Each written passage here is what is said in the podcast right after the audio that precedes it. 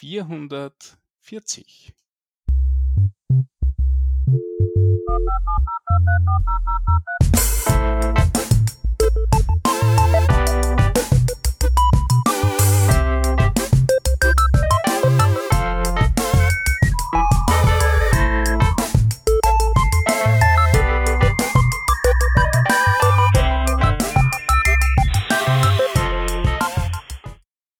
Hallo und herzlich willkommen zur neuen Working Draft Revision 440. Wir sind wieder hier in einer Late Night Dead Ops Episode. Es ist halb elf Uhr abends ähm, und Khalil und ich haben uns wieder mal getroffen, um über diverse Themen zu reden, äh, die man, die man vor allem am besten besprechen kann, wenn die Kinder alle im Bett sind.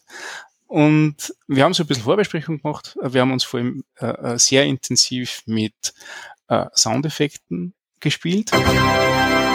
Und ich hoffe, dass die jetzt alle auf der Spur drauf sind, sonst sind die Pausen, die ich jetzt gerade mache, sehr, sehr weird. Ja, da kommt schon was durch. Ähm, ja, es ist auf der Aufnahme oh, sehr sehen. Ja. Gott sei Dank.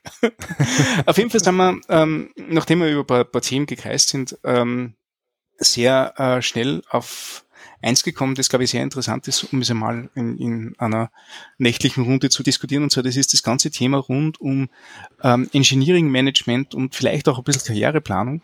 Weil Khalil, du hast mir offenbart, dass du seit kurzem Engineering Manager bist bei dir in der Arbeit. Ja. Und jetzt wäre natürlich genau. interessant zu wissen, was ist Engineering Management und was macht ein Engineering Manager? Also ich denke, wir können uns auch einfach äh, generell so ein bisschen darüber unterhalten, was so ähm, Karrierepfade sein können, wenn man in einer Firma angestellt ist. Und ähm, bei uns gibt's halt so diesen, diesen technischen Pfad und es gibt einen hm, Managerpfad, will ich jetzt mal nennen. Und der technische Pfad, da gibt's dann verschiedene so Levels, die man erreichen kann. Also es gibt, es fängt ganz unten an beim Junior, der heißt bei uns, glaube ich, Associate ähm, Software Engineer und nicht, nicht Junior. Und dann geht's zum, zum Software Engineer, dann zum Senior Software Engineer, dann zum Staff Software Engineer und dann zum Principal Software Engineer. Mhm. Und, und da kann man auch noch in die Richtung Architekt gehen, Software Architekt. Dann hast du den Titel Staff Software Engineer, Architekt zum Beispiel. Okay, das ist quasi ähm, eine Progression nach den äh, äh Software Engineering Titeln. Ist quasi auf der gleichen Leiter, aber aber nur mal so, ist es dann drüber oder eine, nebenbei oder? Ja, es ist eine Ausprägung von, vom Software Engineer, okay. ja. Und da bist du halt wirklich, du bist da nicht mehr unbedingt am Coden, sondern du bist da eher konzeptionell tätig dann, mhm. auch ähm, so als Dienstleister in der Firma für verschiedene Teams, um eben die Architektur mhm. voranzutreiben für, für neue Projekte. Aber manchmal, also du kannst auch Hand anlegen, wenn du willst, wenn du Zeit hast und so, aber in der Regel ist es genauso wie beim Manager, äh, oder ist ähnlich wie beim Manager, dass du halt in wahnsinnig vielen Meetings bist. Mhm. Ähm, was einfach viele verschiedene Projekte gibt, die Architektur, architekturell betreut werden müssen irgendwie. Ne? Und in der Regel ist dann so, dass die Umsetzung der Architektur ähm, wird dann wird dann in den Teams getrieben. Bei zwei Teams haben wir Leute, die im Team also einfach Software-Developer ähm, sind, die dann so eine kleine Architekturgruppe bilden, zusammen mit dem Architekten, um dann äh, projektspezifische Themen zusammen zu besprechen, äh, zu konzeptionieren oder auch dem Architekt zuzuarbeiten. Aber die Leute, die dann halt aus dem Team kommen, sind auch die, die es im Team dann eher treiben äh, und vorantreiben, mhm. irgendwie, dass die Sachen auch umgesetzt werden oder die stellen es dem Team auch nochmal vor, so äh, für Feedback, ähm, solche Geschichten. Genau. Und dann gibt's halt so die Möglichkeit, ähm, vom Entwickler zum Engineering Manager zu, zu switchen. Es gibt auch die Möglichkeit, naja, ich glaube, als Engineering Manager musst du schon einen technischen Hintergrund haben. Äh, sonst mhm. kannst du nicht Engineering Manager sein. Äh, ich glaube, das ist schon so ein bisschen die eine Vorgabe. Das heißt also, wenn du Entwickler bist, dann hast du die Möglichkeit, wenn es dich interessiert, ähm, sich in die Richtung hin zu entwickeln. Jedenfalls ist das bei uns so. Und ähm, ich hatte das, ich war ein, ein Jahr oder so in der Firma und dann hat mich mein Manager gefragt, so, hey, hast du denn, hättest du Interesse, dich in die Richtung zu entwickeln? Und dann habe ich gesagt, ja, könnte mich, könnte mich interessieren, vielleicht, warum nicht, weiß es nicht, irgendwie so. Und dann war es halt irgendwann so, Ende letzten Jahres ähm, ist, hat mein Manager gekündigt und ähm, ist zu einer anderen Firma gegangen und hat gesagt, hey, ich habe eine gute und eine schlechte Nachricht für dich. Hier ist eine Managerstelle offen. ja. Und ich, ich hau ab. Äh, so. okay. War, auch echt, okay, wow. war, auch echt schade, war auch echt schade, aber ähm, aber letztendlich, ja, bin ich dann früher, als ich, ich dachte, dann plötzlich äh, Manager geworden. Und ja, was ist Engineering Manager? Engineering Manager bei uns. Und ich glaube, das ist so, das ist so, so ein ähnliches Modell, wie es eben auch äh, in vielen äh, Tech-Firmen in Amerika ist. Unsere Firma ist ja auch eine amerikanische Firma. Ich denke, von daher ist das Modell da sehr ähnlich. Ähm, dass sich der Engineering Manager zum einen mit People Management beschäftigt. Das bedeutet also, man hat Direct Reports heißt es bei uns, also Leute, die, also man ist Vorgesetzter von äh, Software Engineers und ist sozusagen, ja, man ist deren Manager, man, man, man, man approved deren Urlaub und solche Geschichten, ne, solche mhm. so, bürokratisches Zeug halt. Aber man kümmert sich halt auch um sie. Man, man ist sozusagen der, der für sie da ist, der irgendwie ähm, regelmäßig ähm, sich in One-on-One-Meetings mit denen ähm, auseinandersetzt. Also da gibt's dann halt Themen, die die Entwickler selber in die Meetings reinbringen und ähm, irgendwelche Fragen haben oder ihre Sorgen mitbringen oder wenn es alles gut läuft, dann ihre, ihre Freude mitbringen oder so. Und man bespricht eben äh, Karrierepfade, äh, persönliche, also die Weiterbildungsthemen bespricht man da und und kümmert sich grundsätzlich darum, dass, dass diejenige Person den möglichst idealen Entwicklungsweg in dieser Firma umsetzen kann. Also so wie die Person sich entwickeln möchte, dass man da die Weichen äh, dafür legt und mit der Person dann auch bespricht und zusammen mit dieser Person diese Ziele erreicht und, und bespricht, wie man die erreichen kann. Zum Beispiel. Also das ist das eine. Und ich weiß, ich, ich höre dich schon äh, immer atmen, du wirst was fragen. Also lass mich noch kurz, kurz noch den anderen, äh, anderen Aspekt beleuchten. Weil du hast, du hast, warst ja People Manager, ich weiß, du hast äh, wahrscheinlich da viel noch hinzuzufügen. Aber die andere, der andere Aspekt ist, generell ist man in der Regel als Engineering Manager bei uns dann auch eine Art Teamleiter, ähm, wo es aber darum geht, äh, nicht zu sagen, okay, hier macht diese Tasks und äh, das ist die Strategie von unserem Produkt, sondern sondern es geht darum, das Team zu enablen. Also alles, was blockt, irgendwie aus dem Weg zu räumen, äh, sich drum zu kümmern, dass das Team den richtigen Fokus hat. Ähm, also die Sachen, wenn es darum geht, das Team schnell zu machen. Also Velocity ist so ein bisschen mhm. äh, eins von den Themen. Ja. Cool. Genau. Und, und dann gibt's noch strategische Sachen. Strategisch, ähm, na, strategisch ist vielleicht eher äh, ein guter Punkt, strategisch ähm, Teamplatzierung wahrscheinlich. Also, also wie, welche Aufgaben soll das Team in Zukunft erwarten? Ja, genau. Oder es, wenn es generell um den Standort geht, äh, man hat verschiedene, man hat verschiedene Teams und diese Teams und man hat in dem Standort verschiedene Themen, die bearbeitet werden müssen. Wie würfelt man die Teams denn am besten zusammen? Wer mhm ja. kann welches Thema am besten bearbeiten oder oder wenn wenn es um die die Mitarbeiter selber geht, äh, hier haben wir einen hohen Bedarf, dass da, weiß ich nicht, jemand mit Frontend äh, Knowledge irgendwie in dieses Team kommt. Wen können wir denn dafür verwenden? Können wir jemanden anstellen? Ähm, und genau so dieses ganze Hiring-Thema ist halt auch, also dieses dieses ja. Sourcen von von von neuen äh, Kandidaten und Interviews führen und das, solche Geschichten. Das wird dann wahrscheinlich zusammen mit den anderen Engineering-Managern besprochen. Und, genau. Und äh, genau, diskutiert. Und ja. mit, mhm. mit dem Director und so, ja. Mit unserem, mhm. mit unserem Chef dann. Der Director ist auch eine coole Rolle, da können wir sicher noch auch noch drauf zu besprechen später, weil, weil die haben ja. auch seit kurzem. Ähm, die, die größte Frage, die ich da jetzt habe, ist, wie, wie groß ist jetzt so ein Team an Entwicklern, das du als Engineering Manager betreust? Ähm, wie, wie häufig sind ja. diese, diese One-on-Ones und, und wie setzt sich so ein Team zusammen? Beziehungsweise was, welche, welche Qualifikation hast du in diesem Team drinnen? Äh, ja, gute Frage. Wir haben so Cross, Cross-Functional Teams. Ähm, es kommt immer darauf an, was das Team tun muss. Äh, mein Team ist ein relativ großes Team, deswegen habe ich auch nur ein Team, das ist das Team, aus dem ich rausgewachsen bin sozusagen. Und äh, wir sind, glaube ich, zehn Leute. Und das ist, sind Frontend-Entwickler mhm. und QE, äh, PO, Scrum Master. Und dann haben wir mhm noch UX-Leute, mit denen wir, die sind aber extern von unserem Team, die sind nicht in unserem Team drin, aber mhm. wir arbeiten auch eng mit äh, noch UX-Leuten zusammen.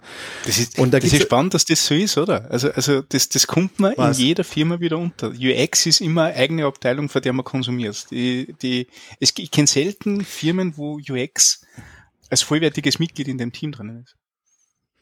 Ja, ich finde es ich find's eigentlich schade, aber ich glaube, das liegt ein bisschen daran, bei uns jedenfalls, dass wir zu wenig UX-Leute haben und die müssen mhm. wirklich wahnsinnig viele. Ja, das ist das nächste Teams Thema, ne? Dass, dass UX ja, ja immer, immer zu, zu niedrig besetzt ist, ja. Ja. Genau, zu niedrig cool. besetzt, ist auch schwierig, Leute zu kriegen, glaube ich. Ich bin mir nicht ganz sicher. Mhm. Ja, aber es ist interessant, dass, es, äh, dass du das Problem auch kennst, ja. Ja, sehr gut. Also ich habe, hab, glaube ich, ein Jahr mit, mit beschäftigt mit dem äh, UX-Kollegen bei uns, also mit dem, dem Head of UX oder wie, wie er es jetzt nennt, Chief Product Designer, zu versuchen, äh, UX mehr in die Teams zu tragen, über, über äh, spannende Hybridrollen äh, äh, und ein kleines Core-Team zu haben, das, das quasi den, die Baseline definiert und nachher äh, featurespezifisch haben wir Experten, die UX in Features beitragen können und das war ein Riesenprozess und der, hm. der ist dann vor allem äh, schl schlussendlich am Stuffing gescheitert, weil der, der Ansatz war sehr, sehr gut und jetzt versuchen wir wieder neue Wege zu gehen und da bin ich, da bin ich immer so, so ein bisschen als, als Satellit in diese Überlegungen mit dabei. Ähm, drum, drum sticht man das gleich heraus, nicht? Also wir haben, wir haben genau das gleiche Thema gehabt und, und ähm, ah, es ist, es cool. ist sehr interessant, dass man das so, so schwer belegen kann. Es wäre nicht so, dass wir nicht versucht hätten, keine Ahnung, 20 mehr UXler äh, zu, zu heiren, ähm, es hat halt UX einen, einen sehr komischen Stellenwert in, in Österreich oder im Umkreis, wo viele Leute das jetzt mit, mit Design komplett gleichziehen, obwohl es eigentlich ja was anderes ist. Ne? Ja, mit, Graf mit Grafikdesign vielleicht sogar noch. Ja, genau, genau. Also mit, mit da, wir haben was, wir haben was programmiert, noch schön. Ne? Das ist halt, das ist halt einfach nicht. Ne? Und, genau. Ähm, und die finde ich spannend. Äh, und, und so, deswegen war es Hiring auch schon ganz schwer. Weißt du, du suchst halt noch, noch UX-Rollen, die du nicht mit, mit, äh, mit einem Agenturdesigner belegen kannst, nur weil das in dieser Agentur noch äh, als UX betitelt ist, aber in Wirklichkeit Grafikdesign yeah. Das ist interessant, aber genau. sind wir jetzt ein bisschen, bisschen abgedriftet. Ja. Aber trotzdem spannend, weil das ist wieder eine Analogie, die, die, die ich sehe zu uns. Zehn Leute ist, ist groß. Du hast jetzt auch gesagt, deswegen hast du nur ein Team. Gibt es ja die Möglichkeit, dass man als Engineering Manager bei euch mehr Teams betreut? Ja, ja, gibt es durchaus, ja. Also wir haben also ein. Wie, wie klein ist das kleinste Team? Also die kleineren Teams sind so fünf, sechs, sieben Leute okay. groß. Halt so normale Scrum-Teams eigentlich. Also eigentlich, mein Team wäre, wäre eigentlich zwei Scrum-Teams, aber momentan ist es vom, ist es halt ein großes Produkt letztendlich und da müssen viele Leute dran arbeiten und ähm, momentan ist ist halt auch die die Codebasis nicht so, dass man wirklich sagen kann, okay, komm, wir machen zwei Teams und das eine Team ownt irgendwie den Teil und das andere den Teil oder so. Da gibt es einfach noch zu viel äh, Abhängigkeiten, aber ähm, wir entwickeln uns da auch architektonisch in eine Richtung, wo man eventuell dann auch ähm, so eine Art Team Team-Split äh, im selben Produkt sozusagen mhm sinnvoll umsetzen könnte. Aber das wird auf jeden Fall auch ein Experiment. Muss man mal schauen. Ja. Arbeitest du bei der gleichen Firma wie ich? Oder? ja, äh, ich weiß nicht. Äh, Software äh, scheint irgendwie immer wieder die gleichen Probleme und gleichen Lösungen hervorzurufen. Total. Ja, cool. Sehr, sehr, sehr, sehr spannend. Ähm, was mich interessiert, weil es gefallen ist, PO und, und Scrum Master bei euch im Team, sind das jetzt dediziert ausgebildete bzw. Scrum Master, die als vollwertiges Mitglied bei euch dabei sind oder übernimmt es jetzt, ähm, keine Ahnung, einer eurer Entwickler oder, oder ist es auch so ein Dienstleistungsteam, das, das dazu Ja, es kommt drauf an. Also wir haben, wir haben halt so eine, so eine, momentan ist es bei uns so, dass die, also bei meinem Team ist es so, dass unser PM auch PO ist. Ähm, das ist, wir haben in unserer, also Pro, Pro, äh, Product Manager Organisation äh, war das, ist es wohl öfters jetzt der Fall gewesen, dass es irgendwie so sein sollte? Ähm, weiß ich, wie sinnvoll das tatsächlich ist. Ah, bei uns ist es aber sogar so, dass manchmal der Architekt äh, die PO-Rolle übernimmt oder aushilft, okay. wenn es sehr technisch, technisch wird. Ansonsten, ja, ist es eigentlich, haben wir äh, PMPO in Personalunion äh, jedenfalls bei meinem Team. Es gibt aber dann wiederum ein, ein Schwesterteam oder ein, ein Team, das halt auch am selben Produkt mitarbeitet oder an Themen, die dasselbe Produkt betreffen, die dann eine andere Lösung haben. Also da ist, da ist dann wirklich der PO aus dem Entwicklerteam gekommen. Ich glaube, der ist mittlerweile auch wirklich hauptsächlich PO. und mhm. die Produktmanagerin ist dann, äh, sitzt in den USA. Von daher ist es auch besser, dass, dass dann aus dem Team heraus jemand PO macht, der dann PO ja, macht, der definitiv. dann auch wirklich äh, ja, co-located ist. Ja, also es kommt drauf an, was halt fürs, was fürs Team passt. So. Mhm. unterschiedliche Lösungen. Cool. Ja. Wie ist es bei euch? Ja, spannend. Sehr, sehr ähnlich. Sehr, sehr ähnlich. ähm, muss ich vielleicht auch ein bisschen, da, da hole ich ein bisschen weiter aus. Ähm, weil das Ding hat, hat sehr viel mit der Entwicklung zu tun, die wir als Firma jetzt durchgemacht haben. Weil, also ich glaube, ich bin zu, zu der Adresse vor, vor fünf Jahren gekommen und ich war, glaube ich, Mitarbeiter Nummer 140 oder so in R&D äh, in Linz. Und, mittlerweile sind wir ja fünf oder 600 in Linz. Ne? Das heißt, wir sind in den letzten fünf Jahren sehr, sehr gewachsen und nicht nur in Linz, sondern generell österreichweit und Lab in Barcelona ja. dazu. Also, also die Entwicklerforce von gefühlt 200 Menschen auf mittlerweile 1200 Menschen aufsklärt. Also, also ja, Wahnsinn. Eine riesen, Riesentransformation. Und damals war es noch relativ einfach. Nicht? Du bist als Entwickler in, in, zu deiner Adresse in irgendein Team gekommen, irgendwann einmal hat man gemerkt, hey, wir heiren mehr und mehr Leute zu einem gewissen Thema, du kennst in dem Thema recht gut aus, du leitest jetzt das Team. Nicht? Äh, egal, was du für einen mhm. Background gehabt hast, ob du jetzt irgendwelche Managementfähigkeiten gehabt hast oder, oder einfach nur der Älteste warst oder schon am längsten dabei warst oder, oder äh, keine Ahnung, den, den, den meisten Code geschrieben hast in, in dem Repo, war eigentlich total wurscht, das war, war scheißegal. Ähm, mhm. Es hat sich immer sehr natürlich einer halt herausentwickelt. Nicht? Und mhm. der war dann mit, mit so ziemlich allem betraut. Also der hat, der hat zum einen für das Team entweder entwickelt oder sowas, sowas ähnliches wie, wie Architektur gemacht, also bewusst sowas ähnliches. Es war eher so dieser, dieser, der Guiding Senior, nicht? der halt, halt immer so ein bisschen der, der Sparing-Partner von jedem Teammitglied war für technische Fragen, äh, geschaut hat, mhm. dass die gewissen Grundwerten entsprechen, dass die, äh, eben die Architektur passt, ähm, das war sehr stark, was ich gemacht habe, ähm, dass man, dass man den Fokus nicht verlieren, hat sie mit die, mit die Produktmanager und die ähm, wir haben eigentlich nur Produktmanager gehabt, hat er sich halt äh, ähm, connected, um Feature-Wunsch mit, mit Backlog zu vereinen, so auf die Art. Nicht? Das hat quasi also organisatorische Themen gemacht, hat strategische Themen gemacht, die Ausrichtung vom Team über, über das Jahr hinweg, war aber auch der derjenige, der, der als, als äh, Ansprechpartner für die Teammitglieder da war, falls eben irgendwelche Probleme gehabt haben oder, oder Karriereplanung machen wollten oder also eigentlich alles. Also jede, jede Sonderrolle, die von Entwicklung ein bisschen abweicht, hat diese eine Person gehabt. Ähm, mhm. Merkt man schon allein in der Beschreibung oder was du erzählt hast, ist ganz schön viel. Also das ist jetzt sehr, sehr viel Aufgaben für sehr, sehr wenig Personen, nämlich für eine. Ähm, ja. Und es hat auch in den Teams mal besser und mal schlechter funktioniert, hat sehr viel mit der Zusammenstellung vom Team zu, äh, zu tun gehabt. Also ich habe hab sehr viele Leute da gehabt, die sehr autark waren in ihren Softwarefragen, mhm. die haben mit mir eine Sprache gesprochen, wenn es um, um technische Diskussionen gegangen ist und haben halt einfach Dinge richtig entschieden und das gesamte Team hat das richtig für sich entschieden und da habe ich mich nicht großartig einmischen müssen.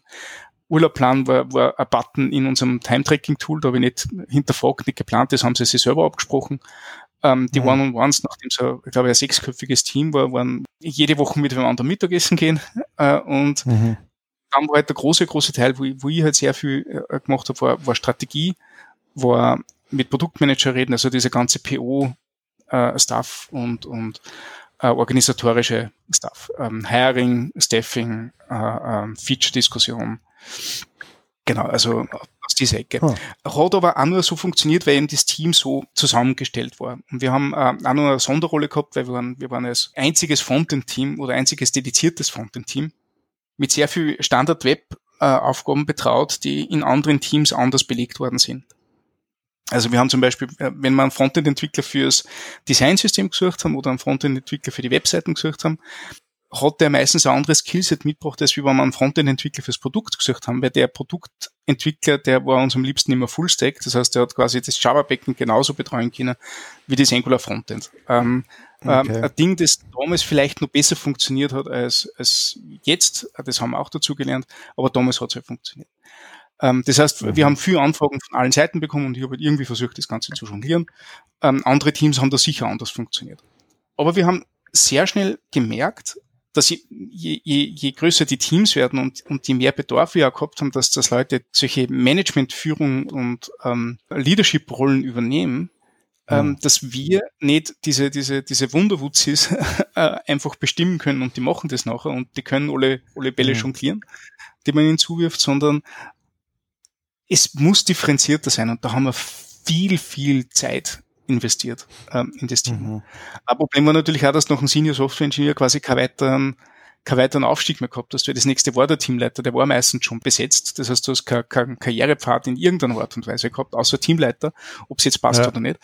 Auf ja. der anderen Seite haben wir aber auch die Teamleiter nicht besetzen können, weil, weil tatsächlich dieses Overall Skillset nicht viele mitgebracht haben. Eine Lose-Lose-Situation für, für alle. Ist auch, ist ähm, auch sehr produktspezifisch, oder, oder? Also man musste schon eigentlich das Produkt ja. eher kennen als eigentlich ja, Leadership. Also du musst da ganz genau wissen, in welcher Schicht du im Produkt bist und so ganz genau. Also das ist, ja. unser Produkt genau. ist sehr komplex, eures wahrscheinlich auch nicht. Und da, da musst du halt auch wirklich sehr starke Kenntnisse in, in diesen Bereichen äh, äh mitbringen. Das stimmt schon. Wir, wir haben da nochmal, also eine Sache, die wir sehr, sehr, sehr, sehr früh gemacht haben, war weitere Möglichkeiten zur, zur Selbstverwirklichung im Software Engineering Bereich zu schaffen. Also wir, wir sind doch ein mhm. Software Engineer, gibt's, gibt's Staff, gibt's, gibt's Principal, äh, Staff, Senior Staff und Principal, glaube ich. Also so diese, diese klassische, mhm. klassische Progression, äh, mhm. wo wir auch schnell gemerkt haben, also das, was wir damals unter Junior und, also unter, na, Junior haben wir eigentlich gar nicht gehabt, sondern unter Software Engineer und Senior Software Engineer verstanden haben, das hat man noch viel, viel besser unterteilen können und ein bisschen, ein bisschen tragbarer machen können. So dass man wirklich Möglichkeit gehabt hat, dass man da Progress macht über, über, über Jahrzehnte hinweg, wenn man möchte. Ne? Je nachdem, wie schnell du die entwickelst. Ähm, das war schon mal das Erste. Mhm. Ähm, dann haben wir diese, diese Teamleiterrolle ja, ja fast zerstückelt und haben sich sehr, sehr genau Gedanken gemacht, was, was die, die Rolle eigentlich alles macht und was sie können soll und, und sind zu dem Entschluss gekommen, dass man gewisse Teile komplett äh, ähm, runternehmen kann ähm, und gewisse Teile äh, verstärken kann. Wir haben noch aus den Teamleitern zwei, äh, zwei Rollen her herauskristallisieren können. Das eine war der, der PO. Ähm, der PO ist, ist genauso Software-Ingenieur wie alle anderen, äh, übernimmt aber nur zusätzlich die Diskussion mit dem, mit dem PM über Features und plant den Sprint. Das heißt, der, der kennt die Skills vom Team sehr, sehr genau äh, mhm. und der weiß, wie die Feature Requests und die Wünsche vom, vom Produktmanager übersetzt werden müssen in Issues, damit die Entwickler das äh, äh, anständig vollfüllen können. Mhm. Sehr organisatorisch, plant, genau, priorisiert, plant, äh, stimmt sie mit, mit seinen Peers ab und nachher sind alle glücklich, weil die Entwickler einen guten Sprint haben und die PMs eine Person haben, mit der sie das Ganze ausmachen. Mhm. Die nächste Rolle, die sich herauskristallisiert hat, ist der Team Captain so ein wenig die Analogie vom Fußball-Captain. Das ist ja halt quasi ein Spieler wie alle anderen am Feld, aber der hat ähm, eine Schleife rum und kann Leute, und ist als Ansprechpartner da für Leute, die, keine Ahnung, gerade am Platz herumrennen und wissen, was sie tun sollen. Mhm. Der macht, der macht diese One-on-Ones, äh, der sorgt für Karriereplanung, der ist eher derjenige, der, zu dem man mit, mit diesen Problemen gehen kann, die jetzt nicht äh, organisatorischer Natur oder technischer Natur sind, sondern persönlicher Natur. Und das war mal der, der erste Aber der ist, der ist auch, der ist Entwickler. Der ist auch Entwickler. Der ist genauso Entwickler wie alle anderen. Das heißt, wir haben, wir haben eine Gruppen von, also unser, okay. unsere Teams haben eine Größe zwischen, zwischen äh, sechs und zehn, hätte ich mal gesagt. Mhm. Oder vier und zehn. Ähm, wobei ja. ab zehn dann schon sehr stark äh, überlegt wird, ob man nicht splittet. Es sind aber alles Entwickler. Mhm.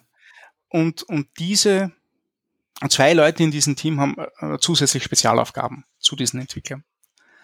Genau. Faszinierend. Äh, sehr, sehr spannend. Vor allem, ähm, also dadurch, dass, dass alle weiterhin Entwickler bleiben und es nur ähm, Ausprägungen gibt in, in dem, was sie noch zusätzlich machen, nimmst du Hierarchie weg. Das uns mhm. sehr, sehr, sehr wichtig war. Weil, weil wir, also wir wollten nicht, mhm. der Titel soll nicht was über deinen Rang aussagen, sondern über deine Qualifikation. Ähm, deswegen haben wir eben so Dinge wie, wie äh, Principal Engineer und, und Staff Engineer eingeführt, weil die eigentlich eher äh, eine Seniorität angeben, aber nicht einen Rang angeben. Äh, das ja. sind zwei sehr, sehr unterschiedliche Dinge. Und bei den Dingen, die einen Rang haben könnten, haben wir bewusst Begriffe gewählt und die Aufgaben so definiert, äh, dass wir den Rang rausnehmen. Das heißt, du, du kriegst in Wirklichkeit nur andere Aufgaben dazu. Und das, das habe ich sehr, sehr spannend gefunden. Oh, interessant, ja.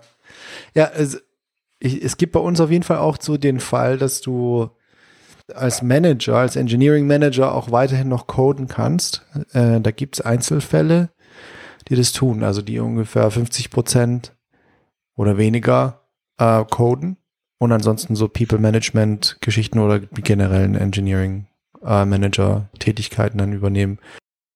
Die haben in der Regel dann aber weniger Direct Reports, ähm, weil das kann dann manchmal auch ein bisschen, bisschen viel werden. Ja, das wird explodieren. Ja, wird sicher zu viel. Deswegen haben wir ja. nur zwei weitere Rollen eingeführt. die okay. ich sehr, sehr spannend gefunden habe. Ja. Ähm, das eine ist, wir, haben, wir haben den Director of Engineering formalisiert. Den hat es zwar schon immer irgendwie gegeben, aber wir haben einmal die, die Rolle sehr, sehr genau formalisiert. Mhm. Die wahrscheinlich das gleiche macht wie euer Director of Engineering, der kümmert sich halt um eine Gruppe an Entwicklern im ganzheitlichen bezüglich ähm, ähm, ist das Stuffing okay? Das heißt, brauchen wir mehr Leute an gewissen Stellen und macht das Sinn? Mhm. Beziehungsweise gibt es Leute, die äh, aus einem Team herauswachsen wollen und in eine andere Rolle wachsen wollen. Mhm. Ähm, hat, glaube ich, auch die, die, die Budgetverantwortung dazu, das, das, das weiß ich jetzt nicht genau. Aber, aber kümmert sich halt äh, um, das, um das Platzieren der Spieler am Feld. Äh, um das mal so auszudrücken. Das heißt, ja. ähm, nicht, nicht jetzt pro, pro Team, sondern im, im Globalen. Also, also weiß, welche Teams existieren und weiß, welche Teams in welcher Position sind und weiß, wie mhm. man, wie man, wie man Menschen äh, dort, dort verteilen kann, dass sie perfekt eingesetzt sind, sowohl für das, was wir in der Firma wollen, als auch für das, was die, die einzelnen äh, Entwickler wollen. Ähm, mhm. Haben wir schon einige sehr interessante Szenarien gehabt haben. Ähm, ähm, Leute, die aus, aus, aus Teams herausgewachsen sind und in komplett andere Rollen, in komplett andere Teams geschlüpft sind, was ich auch spannend finde, dass du, dass du nicht nur in deiner Erfahrungsleiter nach oben gehst, sondern du einen kompletten Shift machen kannst äh, in der Perspektive und das, das trotzdem funktioniert. Äh, und das andere, das ist mhm. auch sehr, sehr unique ähm, für uns, finde ich, ist der Lead Product Engineer. Und der Lead Product Engineer mhm. ist eine sehr, sehr technische Rolle, aber auch eine sehr, sehr organisatorische Rolle. Die Rolle hat den Fokus, sie ist sehr, sehr, sehr technisch. Das heißt, sie, sie entwickelt mit, aber entwickelt teamübergreifend äh, und organisiert teamübergreifend. Das ist das ist deswegen sehr spannend, weil wir haben natürlich einzelne Features und so weiter, aber die Features spielen ja irgendwie miteinander zusammen. Und mhm. die Person sagt anders wie der Architekt, der das eher, eher konzeptuell und ganzheitlich äh, versucht äh, zu machen, versucht die Codebasis so gut zu verstehen, um Synergien zwischen den Teams zu ermöglichen. Ähm, und gleichzeitig kann der aber sehr, sehr gut äh, technische Priorisierung geben. Das heißt, er sagt, ähm, welche Schritte in den nächsten Sprints bringen äh, mehrere Teams weiter, um schneller zu dem gemeinsamen Ziel zu kommen. Das ist eine sehr, sehr spannende Rolle, die, die man, glaube ich, nur für uns hm, herausfinden müssen, was das genau tut. Ja. Aber es ist auf jeden Fall irrsinnig spannend, damit zusammen, äh, zusammenzuarbeiten. Genau. Huh, interessant. Das ist was, was, was bei uns ein bisschen anders geregelt ist. Also da ist es dann eher so, dass wir als Engineering Manager dann ein bisschen in der Verantwortung stehen, uns drum zu kümmern, dass die richtigen Leute miteinander in Verbindung gebracht werden, damit, mhm. damit solche äh, teamübergreifenden Themen dann auch richtig umgesetzt werden und ähm, die Teams so miteinander, miteinander kommunizieren, dass man nicht aneinander vorbei entwickelt. Mhm. Und ähm, dass man auch nichts vergisst, also irgendwie, ne? ja, das Vergessen ist ganz, ganz wichtig. Also das nicht vergessen. Und, ja, genau. Und da haben wir, da haben wir jetzt seit kurzem was, was ähm, wir zwei Tiger-Teams. Sagt dir das, sagt dir der Begriff Tiger-Team was? Ja, oder it rings a bell, aber, aber erklär's bitte. Ich bin ja, Tiger Team habe ich auch erst vor zwei Tagen gelernt, äh, weil ich dachte zuerst, okay, das ist ja ein cooler Teamname. Tiger Team. äh, Tiger Team ist tatsächlich ein Teamtyp. Ja, aber warte mal kurz. Defin das habe ich gerade heute nachgeschlagen auf Google. Und zwar steht hier Tiger Team, a team of specialists in a particular field brought together to work on a specific uh, to work on specific tasks. Ähm, also da werden dann, also laut dieser Definition werden Spezialisten zusammengebracht, die dann an bestimmten Tasks arbeiten. Und das kann dann so ein temporäres Team sein, das einfach irgendwie was umsetzt. Und bei uns ist es dann halt, bei uns ist halt die Form angenommen, dass wir verschiedene Leute aus verschiedenen Teams zusammengemacht, äh, zusammengebracht haben in ein Team, um einen bestimmten Durchstich umzusetzen, so ein mhm. äh, Proof of Concept, der eben die Zusammenarbeit aller dieser Teams bedarf. Und da gibt's eben dieses temporäre Tiger-Team, das, mhm. Diesen ersten Durchstich mal herstellt und äh, darauf wird dann halt die konkrete Umsetzung basieren. Und das hat dann halt auch den Vorteil, dass die Leute alle sich schon kennen, sich auch schon regelmäßig getroffen haben und bestimmte Abstimmungen hatten und so. Und du hast so die Grundlage dann gelegt dafür, dass wenn das dann wirklich für die Produktion umgesetzt wird, hast du auf jeden Fall einen guten Startpunkt, ne? mhm. ähm, mit, ja. dass es eben möglichst wenig Überraschungen gibt. So. Das, das ist bei uns, glaube ich, ähm, das Value Creation Team das ist genau das. Du, du nimmst verschiedene Player aus verschiedenen Teams, die gerade für eine konkrete Sache, für einen begrenzten Zeitraum zusammenarbeiten, um erstens mhm. Groundwork zu schaffen äh, und zweitens ähm, das Wissen, das dort entsteht, in die Teams wieder zurückzutragen und, und dort weiter, weiter zu bearbeiten. Okay. Dann ist es, dann ist es nicht der, was war nochmal der Lead Product Engineer? Ja. Der ist dann schon nochmal ein bisschen anders. Aber der ist halt, der ist halt nicht temporär, sondern der ist immer da und ja. der connectet irgendwie immer die Fäden zwischen den verschiedenen Teams äh, und schaut, dass das Produkt äh, langfristig ähm, immer richtig umgesetzt mhm. wird und alle entsprechenden Teams im Boot, im gleichen Boot sitzen ja. und sowas. Cool. Es ist spannend, weil ich glaube, ich glaube, dass die die Aufgaben klingen alle sehr, sehr ähnlich und auch die, die Grundorganisation klingt sehr, sehr, sehr ähnlich. Aber es ist dann halt so, so ja. eine, kleine Nuance, die halt ein bisschen, bisschen unterschiedlich nachher ist. Und ja. ich, ich glaube, bei uns sind diese Rollen und, und wie diese Bezeichnungen und Aufgaben gekommen sind, vor allem aus, aus einer Hauptmotivation rausgekommen, dass wir ein sehr, sehr technisches Unternehmen sind. Wir haben ein sehr, sehr technisches Produkt. Nicht? Wir, wir, haben ein Monitoring-System oder, oder äh, Software-Intelligence-System. Das heißt, jeder, jeder von uns hat, hat einen sehr starken technischen Hang. Und mhm. keiner wollte Softwareentwicklung komplett aufgeben. ich glaube, ich glaub, das ist, ja. das ist eher, eher dieser Hauptgrund, warum wir, warum wir versucht haben, diese Management-Sachen auf so viele Personen wie möglich optimal aufzuteilen. Mhm. Und das habe ich, hab ich sehr, sehr spannend gefunden. Weil es gibt, glaube ich, keinen. Ja, ihr habt tatsächlich dann gar keine, ihr habt dann tatsächlich gar keine Hierarchieebene zwischen dem Director of Engineering und den Teams. Genau. Es ist tatsächlich bis vor kurzem so gewesen, dass auch der Director of Engineering nur sämtliche Urlaube aller Menschen in seinem Team oder in ihrem Team äh, bewilligt hat. Okay. Also wenn du, wenn du Teams mit, mit ähm, 50 Engineers hast, ähm, sind es viel Urlaube zu bewilligen. ja. Kannst du mal einen Tag da sitzen ja. und äh, Buttons klicken. Mhm. Und vor allem musst du ja dann irgendwie auch noch, noch wissen, wie, ob sie dir in die Quere kommen mit den Urlauben oder nicht. Ne? Wobei da mhm. haben wir mhm. wirklich sehr ja, gut autarke genau. Teams, das muss man ganz ehrlich sagen. Mhm. Ja, ähm, und halt auch dieser, dieser Wunsch, keine Hierarchien zu haben. Also, also wir haben nach wie vor, also ich glaube, die, die wirklich einzige Hierarchiestufe, die es gibt, ist ja Director of Engineering. Und dann bist du eh schon beim, beim, beim Vicepräsident und beim CTO. Mhm. Ähm, und halt eine Riesengruppe an, an, an Devs, die halt in unterschiedlichen Bereichen äh, Verantwortung übernehmen. Mhm. Ja, super, super interessant, ja. Mhm. Ich überlege gerade, ob das, ähm, das bei uns auch möglich wäre. Ich weiß es nicht. Also um, diese, die, das, das rauszunehmen und, und auf die Entwickler zu verteilen und die Engineers gehen wieder zurück in die Teams als Entwickler. Äh, die Engineering Manager gehen wieder zurück in die Teams als Entwickler. Hm.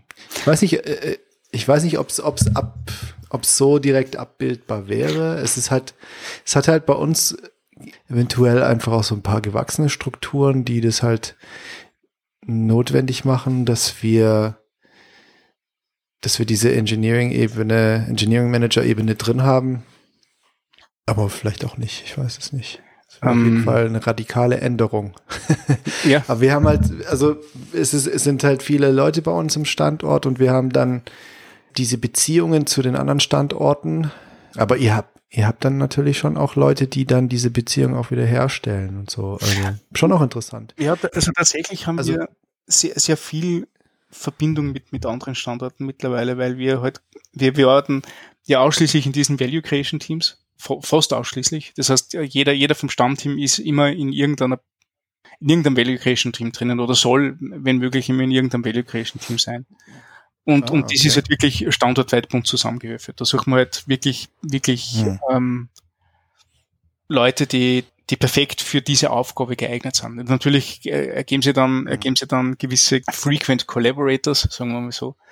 Aber ähm, die Idee ist schon, dass man, dass man ähm, zwar seine Homebase hat, wo man, wo man die Grundaufgaben erledigen kann, aber man äh, immer wieder für neue Aufgaben in Teams landet, die für diesen Zweck zusammengewürfelt worden sind. Aber ich, ich möchte dir gerne eine Frage stellen. Ähm, ja. Jetzt, jetzt, wo du Engineering Manager bist, welche Dinge deiner neuen Rolle gefallen dir besonders gut und welche Dinge vermisst du äh, aus, aus deiner alten Rolle? Mhm. Ja, gute Frage. Also, was mir gefällt, ist diese unterstützende Rolle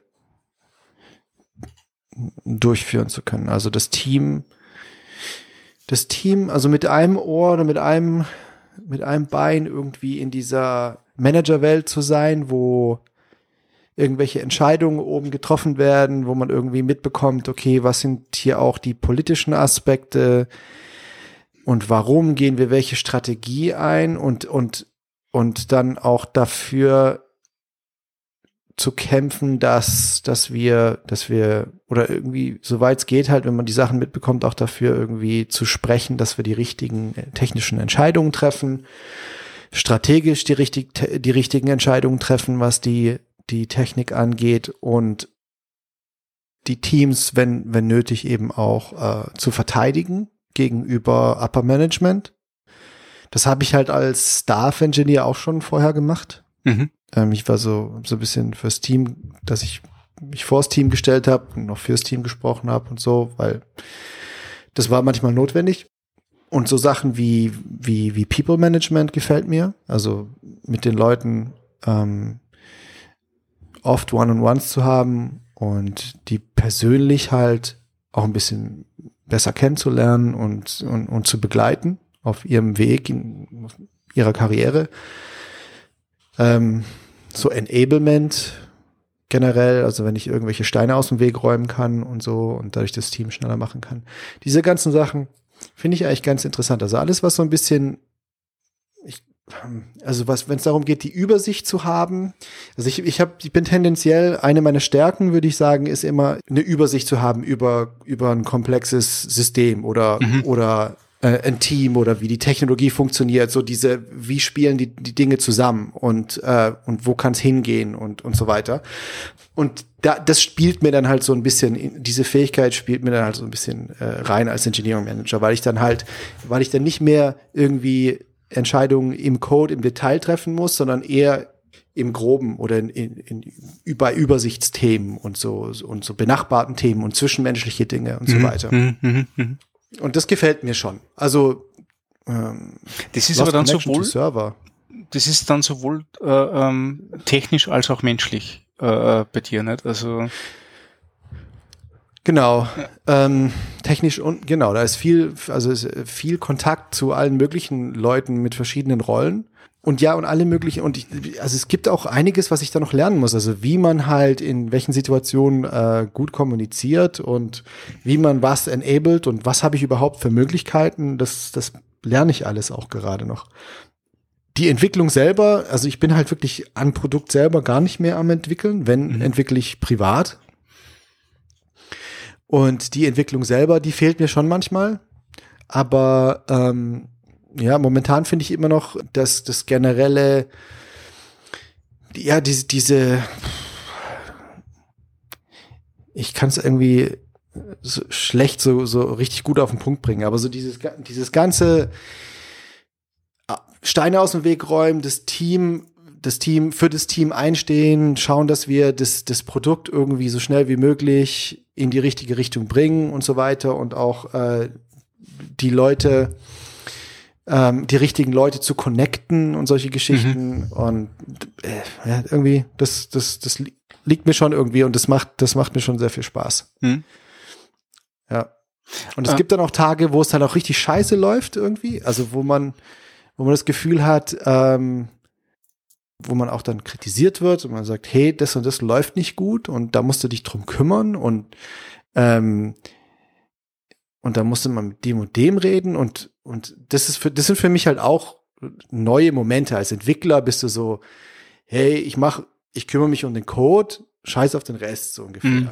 Ja, aber als Engineering Manager bist du halt, musst du dich auch stärker mit der Firma ein bisschen identifizieren oder, oder für die Firma auch hm, hm. irgendwie einstehen, gegenüber ja. den Entwicklern auch. Ja? ja. Also du, du stehst zum einen äh, gegenüber der Firma, repräsentierst du und verteidigst du die Entwickler, auf der anderen Seite verteidigst du die Firma gegenüber den Entwicklern mhm. dann auch und, und musst dann aber, bist auch dafür verantwortlich, dass die Ziele, die die Firma hat, dann eben auch umgesetzt werden und dass, dass die Entwickler dann das auch mittragen und in die Richtung auch äh, arbeiten. Und wenn es dann halt irgendwie irgendwo weiter oben so ankommt, dass es nicht richtig gut läuft, ähm, dann muss man zum einen nach oben hin auch managen, ne? also die Information nach oben hin wiederum richtig managen, so dass etwaige, ich weiß nicht, Fehlinterpretationen von Informationen korrigiert werden. Oder man muss halt eben auch wirklich im Team und mit dem Scrum Master und mit dem PO und so weiter irgendwie dann gegensteuern, wenn Sachen falsch gelaufen sind. Und es kann teilweise auch echt unangenehm sein mhm. und, und einen auch ein bisschen deprimieren oder so. Mhm. Oder wenn, wenn ein Mitarbeiter, wenn ein Mitarbeiter mit dir nicht happy ist oder mit einer Situation nicht happy ist im Team und sich da lautstark äußert und solche Geschichten und man und das Unruhe auch schafft, ja, oder, oder die Moral im Team irgendwie runterzieht und solche Geschichten. Ähm, wie geht man mit sowas um zum Beispiel? Das sind auch alles so neue Themen, wo ich habe auch, da hat man, gibt's auch keine Blaupause um, unbedingt. Ne? Da muss man mhm. an verschiedenen Reglern drehen und muss natürlich ins Gespräch gehen und noch unangenehme Gespräche führen. So, das ist, das ist oft auch nicht einfach. Aber in der Regel schafft man, also bisher, ich bin, bin ja jetzt sechs Monate oder sieben Monate in dem, in, in, in dem Beruf, aber bisher war es dann immer so, dass man schon auch irgendwie eine Lösung gefunden hat und, und das fühlt sich dann wieder gut an. Aber mhm. es gibt dann halt schon so Momente, wo es, ja, also das, schon ganz schön ja, stressig. Das heißt, du warst noch nie vor so einem Punkt wie, hey, wow, da, da, ähm, da geht's jetzt schon knapp an einer, an einer professionellen Arbeitstrennung also sprich Kündigung oder so vorbei. Wirst wahrscheinlich jetzt nicht so sagen können, nicht vor, vor, vor laufendem äh, Mikrofon. Du meinst aber. von den Mitarbeiter? Ja. Bei den Mitarbeitern meinst du? Nee, bisher noch nicht, nee. Hm. Also schon so, so, dass man das Gefühl hat, okay, hier muss man vielleicht ein bisschen was machen, damit man, damit der, derjenige halt irgendwie weiterhin happy ist oder so, aber so richtig kurz vor der Kündigung bisher hm. noch nicht. Es ist quasi viel, viel Alignment bei dir, was ich so, so raushöre. So Alignment zwischen den Zielen der Mitarbeiter und den Zielen der Firma, Alignment zwischen den Teams, Alignment zwischen technischen Entscheidungen, mhm. Alignment von Kalendereinträgen bei der Urlaubsplanung. Ja, stimmt, ja. ja. ja. spannend. Du hast ja gesagt, dass du, dass du sagst, hey, du hast da die Möglichkeit, dass du technologische Entscheidungen treiben kannst oder planen kannst, finde ich finde es sehr spannend, weil das, das sticht so ein bisschen raus aus, aus den restlichen Aufgaben, die du beschrieben hast. Wie fügt sich das in die, in die Rolle ein? Äh, Gerade wenn du selbst sagst, du kommst eigentlich nicht mehr zum, zum Programmieren. Wie, ja. wie basierst du dann so eine Entscheidung?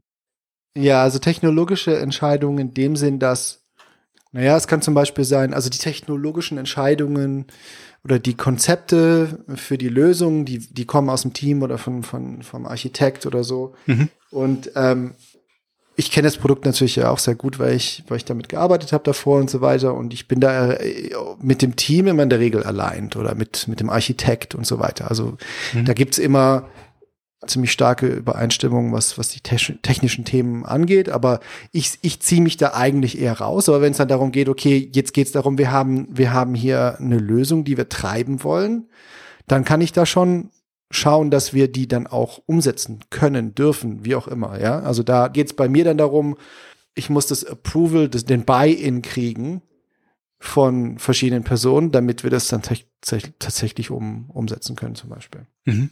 So eine Situation kann es geben. Ähm, oder mir fällt jetzt nichts, nichts Besseres ein, aber es, Ja, äh, es äh, ich, ich, ja, man, man kann da schon einfach seinen, Ein- seinen Einfluss irgendwie geltend machen, den man halt hat, dadurch, Ja. dass man irgendwie in der Hierarchie etwas weiter oben ist. Ich, ich, ich verstehe. Äh, Ich verstehe, wie sich das, glaube ich, anfühlt, weil das, ich glaube, dass das sehr, sehr ähnlich war zu, zu der Zeit, wo ich Teamleiter war in, äh, bei Dynatrace, wo du eigentlich mit der tatsächlichen Entwicklungsarbeit nur mehr wenig zu tun hast, aber durch, durch eine gewisse Seniorität, die du erreicht hast im Produkt und an der Vergangenheit, die du dort gehabt hast und einem sehr guten äh, Ver- Verständnis vom Produkt, du halt äh, das nur mehr sehr, sehr gut validieren kannst, ob, ob gewisse Richtungen sie, sie auszahlen und, und Mhm. du mit, mit, mit deinem Engineering Management Ding also ein bisschen die, äh, den, den finalen Segen geben kannst äh, zu so einer Entscheidung. Ja. Ja. Ja, und manchmal ist es dann halt auch so, da muss man dann irgendwie, da gibt es Zeitdruck, es gibt politischen Druck, äh, also firmenpolitischen Druck Mhm. in irgendeiner Form. Und man muss eine Entscheidung fällen und man kann jetzt nicht ewig sagen, okay, wir müssen das jetzt diskutieren. Da- Dann kann ich halt schon sagen, okay, wir haben jetzt, weiß ich nicht, die meisten Leute finden, finden diese Richtung gut. Ähm, Entscheidung muss gefällt werden, wir machen es jetzt einfach so. Hm. Das ist bisher auch einmal passiert.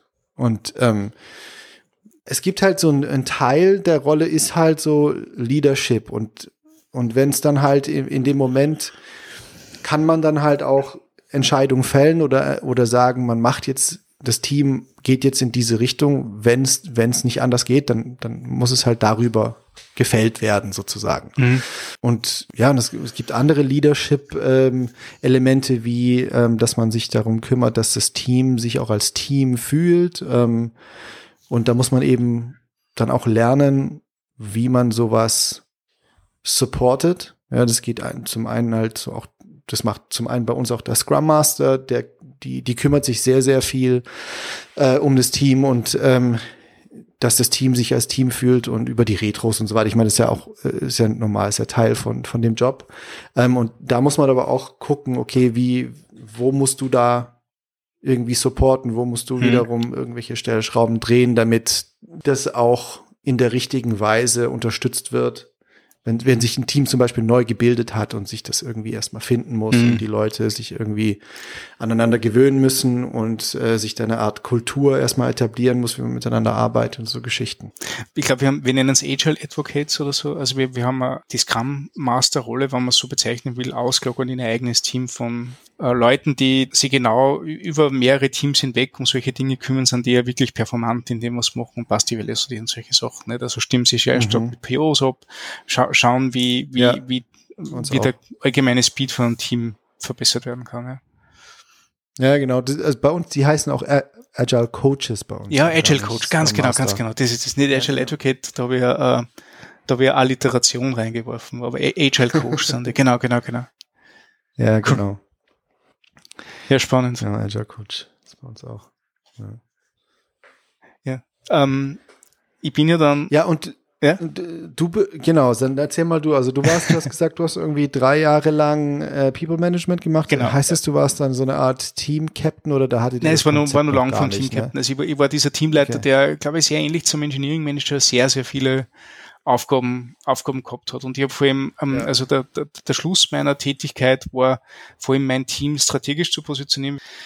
Wir haben eine sehr spezielle Ausrichtung gehabt, weil wir, wir sind als, als, als das Marketing-Team im User Experience Team zum Entwicklerteam geworden. Das heißt, das ist quasi der Mensch, der die, der die Marketing-Website gemacht hat, hat Hilfe braucht, dann bin ich dazugekommen und dann haben wir gemerkt, hey, zu zweit können wir sehr, sehr viele Dinge bewerkstelligen mit unserem Skillset. Also das ist der, der, der, der Tom, mein, mein höchstgeschätzter Kollege und ich haben, haben einfach gemerkt, dass wir sehr gleiche Vorstellung haben vor, vor den Dingen, die erreicht werden können und da genug Schlagkraft gehabt oder, oder Motivation gehabt, gewisse Dinge umzusetzen. Das heißt, wir haben wir haben noch lange bevor das Wort Jamstack zum Beispiel äh, ein Begriff war, haben wir äh, die erste Jamstack-Seiten gemacht, die man, die man wahrscheinlich als solche bezeichnen kann, die mit einem eigenen Function-Server serverless Dinge gemacht hat, um Dynamik reinzubekommen, die statische Seiten in einem, in einem fetten Bildprozess generiert hat, alles nur se- self-hosted, weil es keine Services gegeben hat dazu, aber die halt, die, diese, Mhm. diese Architektur, die jetzt so, so beliebt ist und, und so, so viel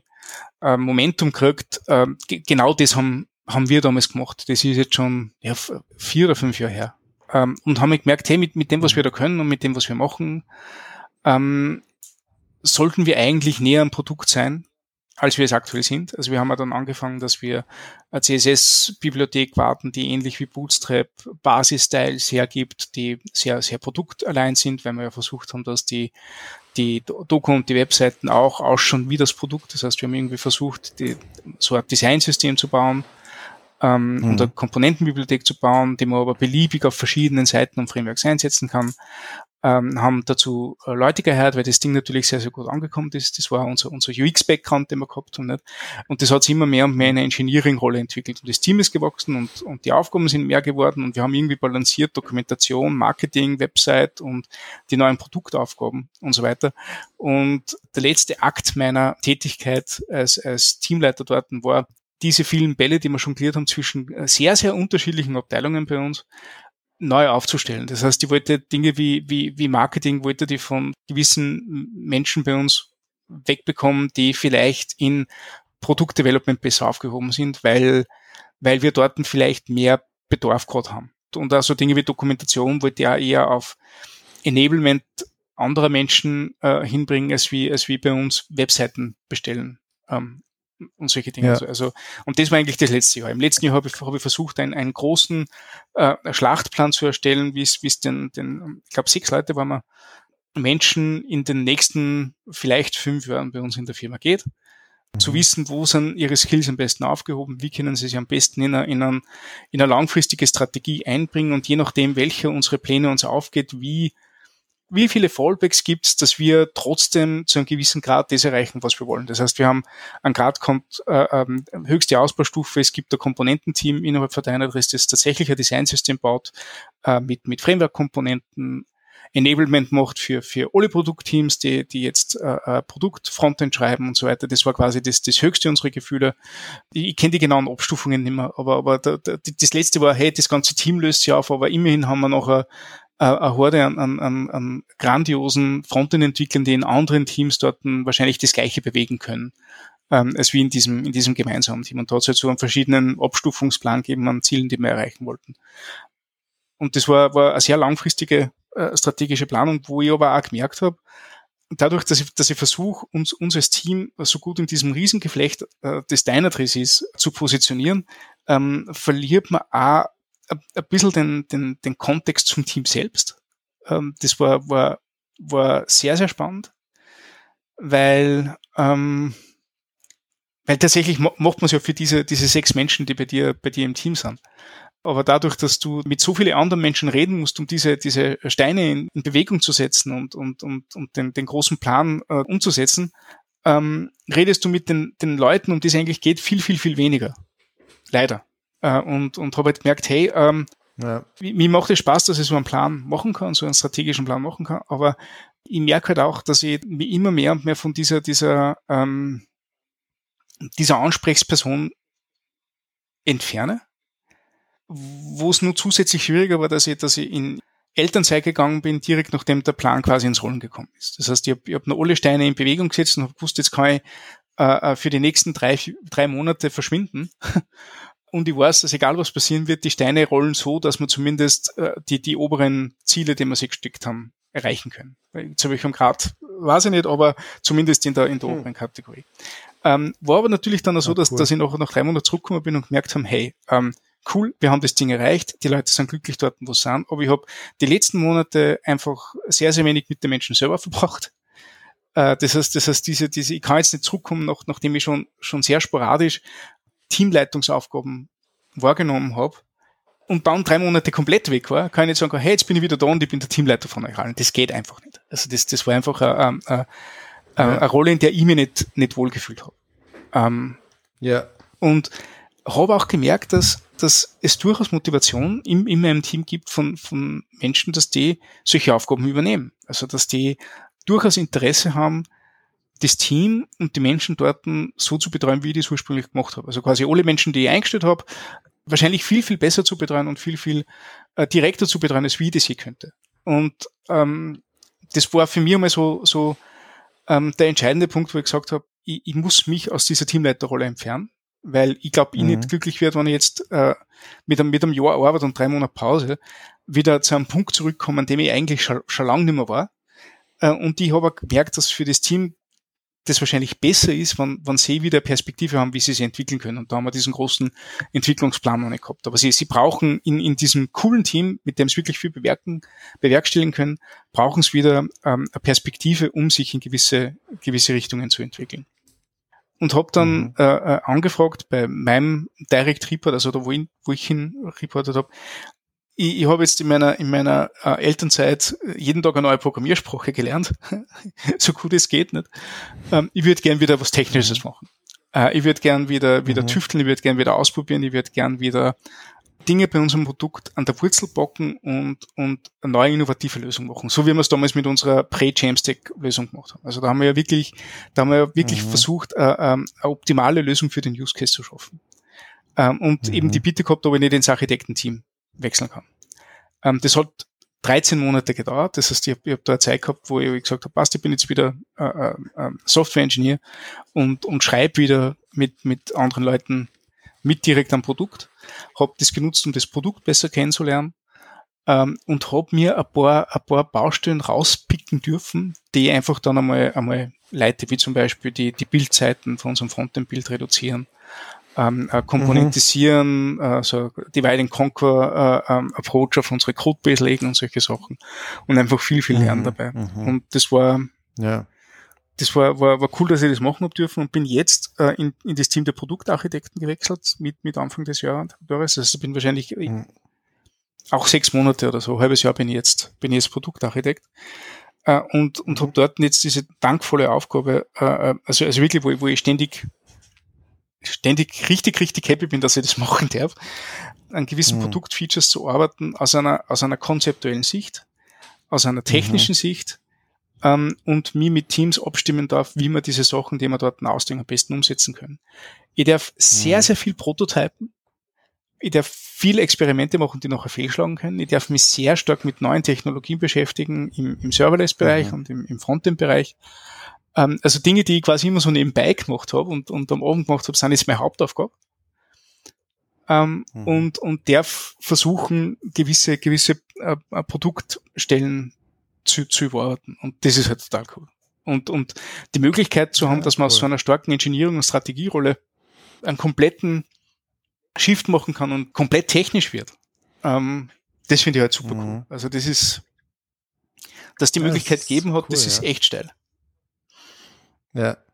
Das gibt's bei uns übrigens auch. Also ja. man kann durchaus ähm, sich ausprobieren als Manager und sagen, ach, nach einem Jahr oder so oder wann auch immer, sagen, ach nee, das ist doch nichts für mich, ich will lieber wieder Entwickler sein, das ist überhaupt kein Problem. Also das ist eben auch nicht unbedingt gegeben, dass auch wenn man jetzt grundsätzlich ähm, sich dafür interessiert und man vielleicht auch ähm, sehr sozial kompetent ist und mit zwischenmensch zwischenmenschlichen Beziehungen und so weiter denkt, okay, das ist mein Ding, dann äh, Engineering Manager wird und dann denkt, äh, okay, nee, das ist mir doch zu, hm. zu, zu weit weg von der Technik oder äh, zu stressig oder zu viele Meetings oder solche hm. Sachen. Dann geht man wieder, äh, und wird einfach wieder Entwickler, das ist gar kein Problem.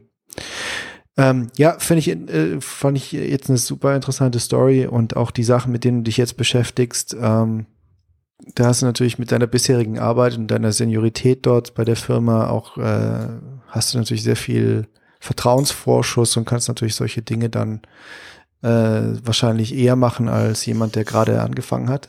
Ja. und sagen kann, hey, äh, ich würde gerne hier so ein paar Sachen am Schopf packen und optimieren und so.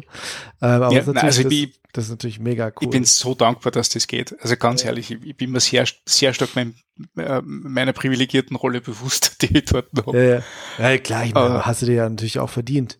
Ähm, okay. Aber äh, das, das hat mich daran erinnert an, äh, also weil es gibt solche Aspekte bei mir immer noch, weil ich, das war ja ganz interessant, an, zu dem Zeitpunkt, als ich Engineering Manager geworden bin, das war so ein Zeitpunkt, wo es darum ging, eine Entscheidung zu treffen, eine technische Entscheidung zu treffen in der Firma. Und ich war ich war da ursprünglich noch so als Lead Dev irgendwie äh, in den Meetings drin und irgendwann war ich plötzlich als Engin Engineering Manager in den Meetings drin. Mhm. so beim Jahreswechsel dann.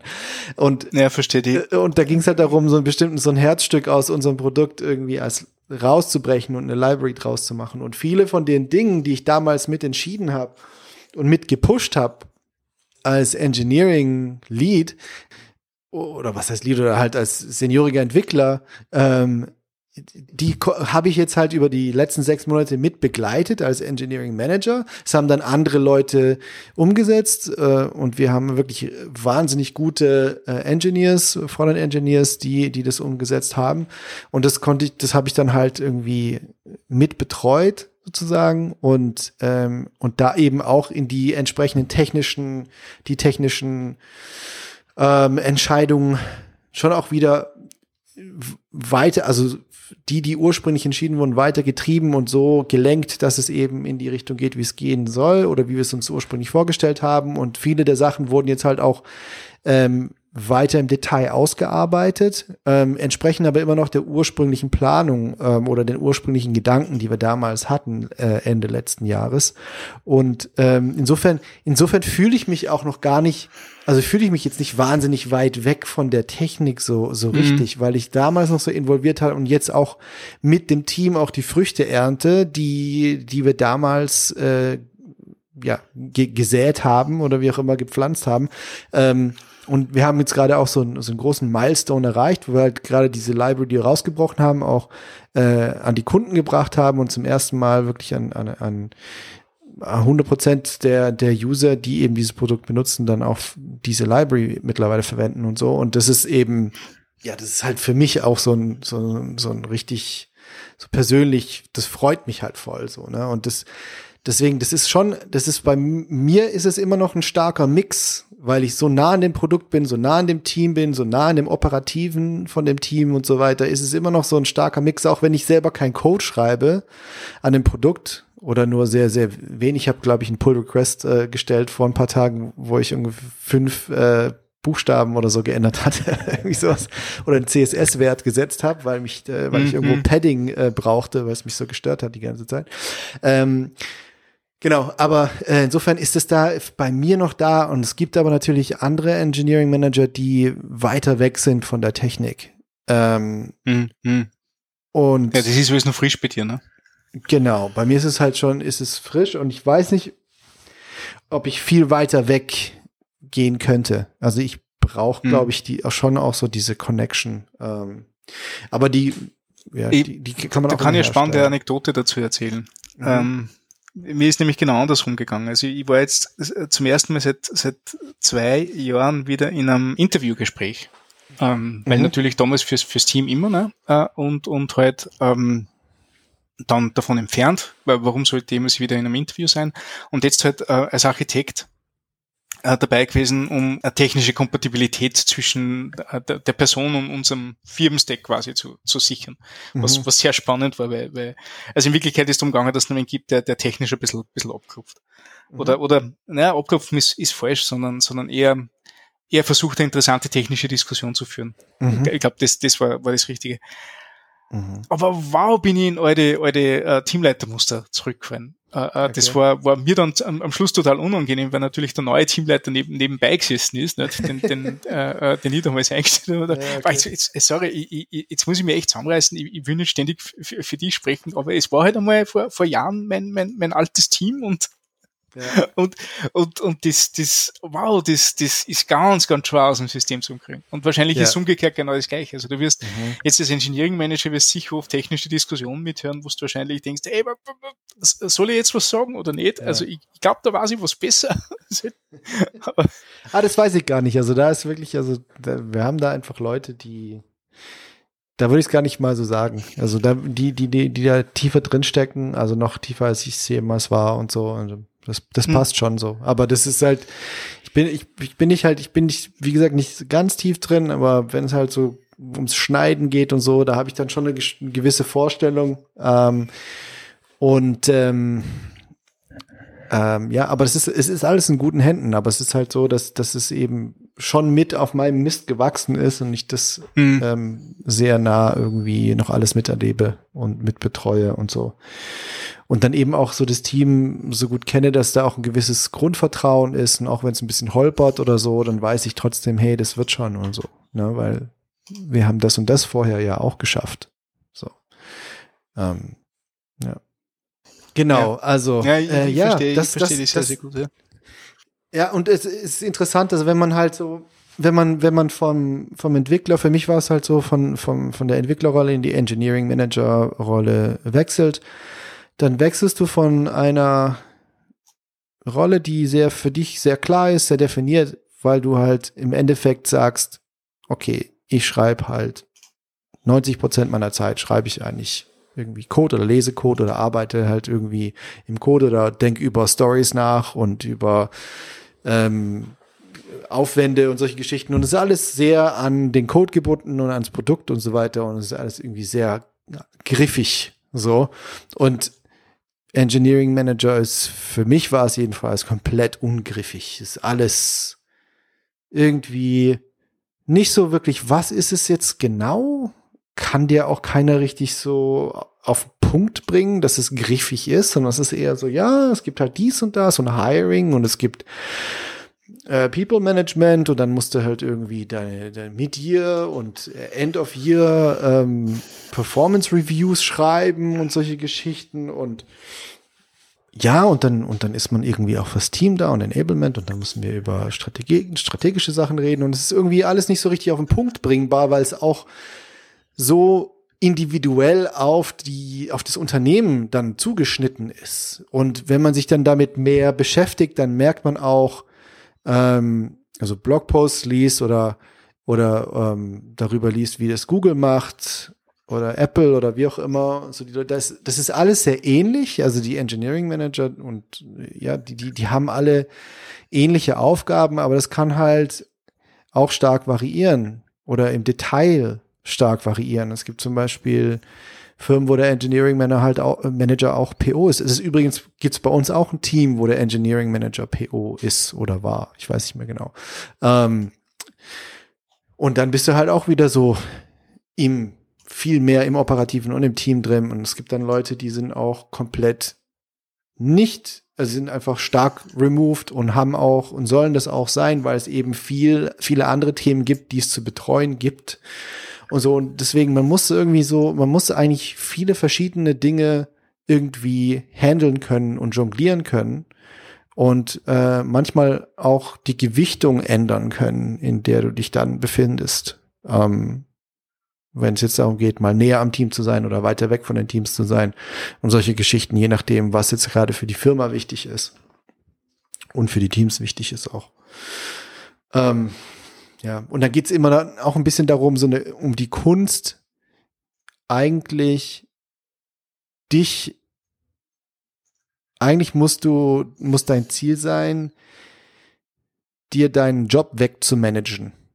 So, ne? Also, dass du eigentlich möglichst mhm. wenig, also so das Team so zu enablen, dass die im Endeffekt so, dass es einfach läuft. Und dass du dich komplett ja, eigentlich rausziehen ja. kannst. Ja. Dass die eigentlich nur noch, dass die halt dadurch, dass die, die haben alle, ne, cross-functional, die haben alles, was sie brauchen im Team, dann haben sie den PO, dann haben sie einen Agile Coach und darüber allein idealerweise läuft das eigentlich dann. Ne? Und das Produkt läuft in die richtige Richtung, die Umsetzung funktioniert und so weiter. Und ähm, das ist das ist so ein Ziel, dass man eigentlich, also aus meiner Sicht sollte man als Engineering Manager sich eigentlich versuchen, sich seine Arbeit wegzumanagen.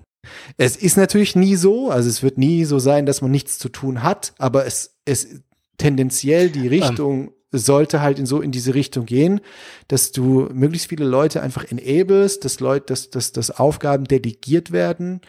Ähm, und dass Entwickler, die eben sich in Richtung Staff oder sowas entwickeln oder Richtung Principal, dann auch die Möglichkeit bekommen, sich mit Themen zu beschäftigen, die vielleicht teamübergreifend sind oder wo mehr Verantwortung übernommen werden muss oder auch ein Leadership-Anteil zum gewissen Grad ähm, dann eine Rolle spielt, wo sie das Team so ein bisschen äh, auch mitführen müssen und für die, für die Moral verantwortlich sind, für dafür, dass es, dass, dass, dass die dass so ein bisschen dass Themen getrieben werden oder, oder ein Sprint erreicht wird und solche Geschichten halt irgendwie.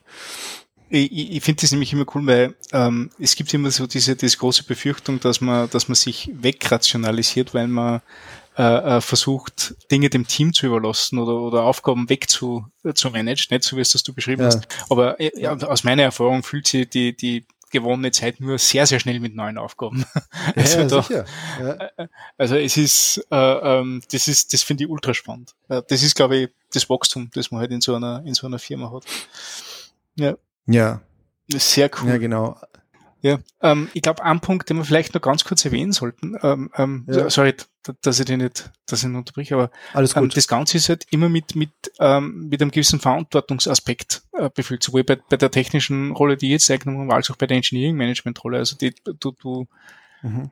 es ändern sich ja nicht nur die Aufgaben, sondern es ändert sich ja auch die, die, die Tragweite der, der, der Entscheidungen, die man, die man trifft. Nicht? Also das ist, das ist mhm. natürlich auch was, ja. dass man nicht, nicht vernachlässigen soll bei dem Ding.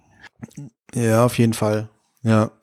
Insofern kann man natürlich schon auch sagen, dass sich da die Hierarchie auch so ein bisschen äh, dadurch gerechtfertigt ist, dass oder gerechtfertigt mhm. werden kann, dass da halt äh, Entscheidungen teilweise eine andere Gewichtung haben und und du mhm. halt äh, in diese diese Verantwortung in Richtung Firma ist sozusagen dann auch eingebacken durch in die Rolle durch die durch die äh, Hierarchie, die da eingeführt wird.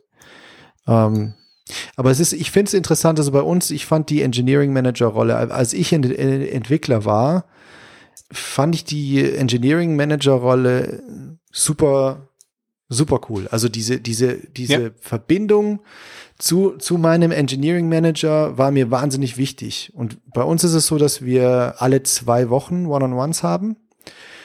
Und das ist halt, das ist halt oft, ja. Also triffst dich wirklich ja alle zwei Wochen mit deinem Manager und hast eine halbe bis dreiviertel Stunde bis Stunde, je nachdem, wie viel Zeit gebraucht wird und kannst einfach ähm, offen sprechen, so ähm, über, wenn du, weiß ich nicht, persönliche Probleme hast ähm, oder Probleme mit Kollegen oder ja, wie gesagt, du wirst dich irgendwie in der Firma weiterentwickeln. Wie funktioniert das genau?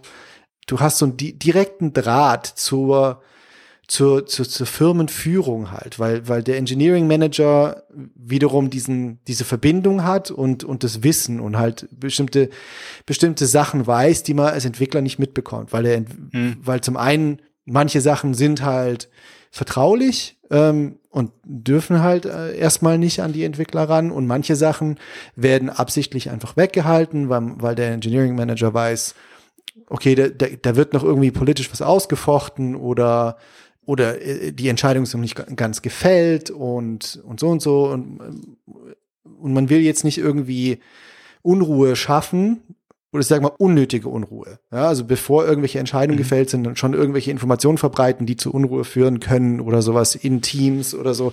Das willst willst ja nicht machen. Aber trotzdem, du hast halt, du hast als Engineering Manager hast du halt so diesen Draht, hast ein bisschen mehr Wissen als die äh, als die Engineers, wenn es darum geht, was die Firma macht und wohin sie geht und was auch immer. Ähm, in der Regel, das ist einfach so. Und ähm, aber als als Engineer hast du dann dadurch, dass du diesen diesen die, die, diese Meetings so oft hast und diesen persönlichen Draht zu diese und diese persönliche Beziehung zu diesem Manager hast, hast du eben auch eine Verbindung dazu und kannst da auch äh, bestimmte Sachen rausfinden, ähm, wenn es für dich wichtig ist.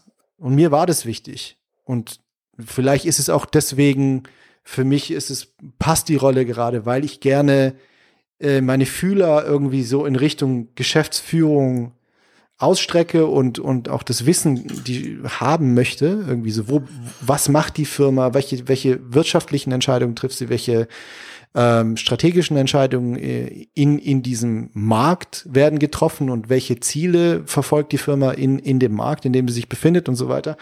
Und ähm, was bedeutet das für uns als Engineers und welche Ziele ergeben sich dann daraus? Ähm, und dass man diese Verbindung überhaupt hat oder dass man auch ähm, sozusagen eine Stimme hat, die gehört werden kann, wenn sie denn wenn, wenn dein Manager gut ist, dann wird deine Stimme gehört. Das heißt, wenn du wirklich ein Problem hast mit, mit Zuständen in der Firma, dann, dann werden die, wenn, wenn du einen guten Manager hast, werden die adressiert oder werden die wird, da werden Informationen auch weiter nach oben getragen und das kann dann eine Auswirkung haben, die, äh, die, die du dann als positiv empfindest, weil iterativ Sachen geändert werden können und du einen Einfluss als Entwickler drauf hast. Und ich habe das eben auch schon anders erlebt, wo man halt irgendwie sich einfach als Pixel-Pusher fühlt und äh, so tausend Ideen hat und tausend Kritikpunkte und, und mir die, mir die einfach nicht los wird, ja, oder wenn man sie los wird, sie nicht wirklich ernst genommen werden und, äh, und das auch nicht irgendwie aufgegriffen wird in irgendeiner Form. Und das, das habe ich hier halt als anders empfunden. Ähm, mhm. Ja. Und das finde ich einen interessanten Aspekt in der ganzen Geschichte. Also diese enge Beziehung zum Engineering. Das äh, empfand ich als sehr positiv. Und das ist, glaube ich, für unsere Entwickler generell sehr, sehr wichtig. Absolut. Cool. Sehr, sehr cool. Ähm, mir ist gerade nur eingefallen, ähm, wen wir vielleicht auch noch bei dieser, bei dieser Runde gebraucht hätten, wäre der Hans gewesen, weil der hat jetzt gerade eine Director of Technology Rolle eingenommen. ich weiß, ja, das wäre interessant nicht. gewesen, ja. Das voll. Ähm, Dann müssen wir vielleicht einfach eine Director-Folge ja. äh, einfach machen mit ihm. Ja, das wir, wir gingen die, die, die Hierarchie jetzt durch, äh, in einer, in einer genau. Trilogie. Äh, der, der Chef muss bis dahin CTO werden. Genau. Ja, der, der Chef kann sich ja als alles, der kann sich ja als äh, alles Mögliche bezeichnen. CTO oder Stimmt, CEO genau. von, äh, ja, von der Shep. Shep Inc. Ja. Genau, Shep Shep, Shep Limited. genau. Ja, cool.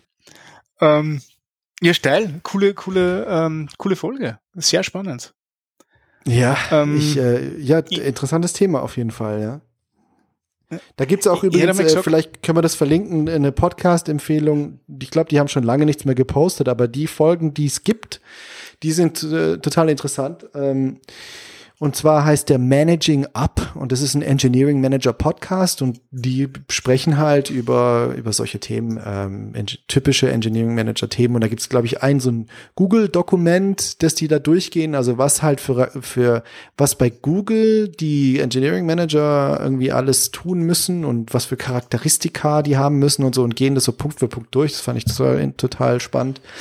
Ähm, und da gibt's viele, gibt's halt auch viele Parallelen zu, zu dem, wie es bei uns funktioniert. Deswegen war es gerade, äh, deswegen auch sehr mhm. spannend und so. Auf jeden Fall cooler Podcast, können wir mal verlinken. Ja, ähm, habe ich gerade den Link rausgesucht, werden wir auf jeden Fall machen. Mhm. Cool. Ähm, ich, ich hätte gemeint, wir, wir, wir erreichen jetzt schon fast äh, äh Mitternacht. Ja, ja, wir müssen jetzt mal Schluss ähm, machen, auf jeden Fall. Ich, ich, gedacht, ich, glaub, ich, ich dachte glaub, zuerst, wir haben vielleicht nicht genug Informationen, äh, ich meine, genug Stoff für die Folge, weil eigentlich ist es doch gar nicht so viel, was Engineering Management ist, aber war dann doch mehr, als ich dachte. Na, ist cool. Also ich, ich, ich habe sehr, sehr genossen, die, die Runde. Also ich finde das auch super sehr, sehr cool. Ja. ja. Gut. Alles klar. Hätte dann hätte gesagt, ähm, ähm, wir, wir, wir machen einen Deckel drauf und suchen einen Termin für die nächste Late, Night Dead Ops Episode. Auf jeden Fall. Ich finde das eine coole Serie. Jetzt brauche ich noch so, als könnten Abschluss. Cool. Hast du auch, hast du auch einen Applaus oder sowas? Ähm, ich hab, naja, Applaus habe ich leider nicht. Okay. Ich habe nur, ja, ähm, ähm, wenn der Joke wieder mal nicht zündet. genau. Alright. Vielleicht, große Bitte an die Sabine, vielleicht hatte die Sabine irgendwo einen Applaus, den sie reinschneiden kann. Ja, genau, so einen Joel grölenden Applaus mit äh, ja, ja. Und alles.